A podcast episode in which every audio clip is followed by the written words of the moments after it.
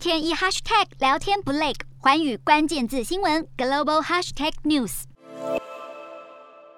法国总统马克宏在跑行程时巧遇乌克兰难民，他献上温暖的大拥抱。法国总统大选即将在四月十号登场，寻求连任的马克宏亲跑竞选行程，不管是年轻人拿出笔要签名，或者选民要来张合照，马克宏全都来者不拒，大展亲民形象。马克宏在乌俄战争中积极斡旋，曾经飞到莫斯科与俄罗斯总统普丁进行会谈，也在战争爆发前和乌克兰总统泽伦斯基见面，加上新冠。疫疫情后，法国经济复苏都让他的支持度向上冲高，甚至一度飙破法国大选罕见的三成支持度。这次大选共有十二位候选人参选，在第一轮投票中，如果没有人拿下过半选票，得票率最高的前两人将在四月二十四号举行的第二轮投票一决胜负。当前民调显示，无论马克宏在第二轮投票会对上哪位候选人，他都很可能会胜出。而目前民调排第二的选将是法国极右派。国民联盟领袖雷鹏，这是雷鹏第三度挑战总统大位。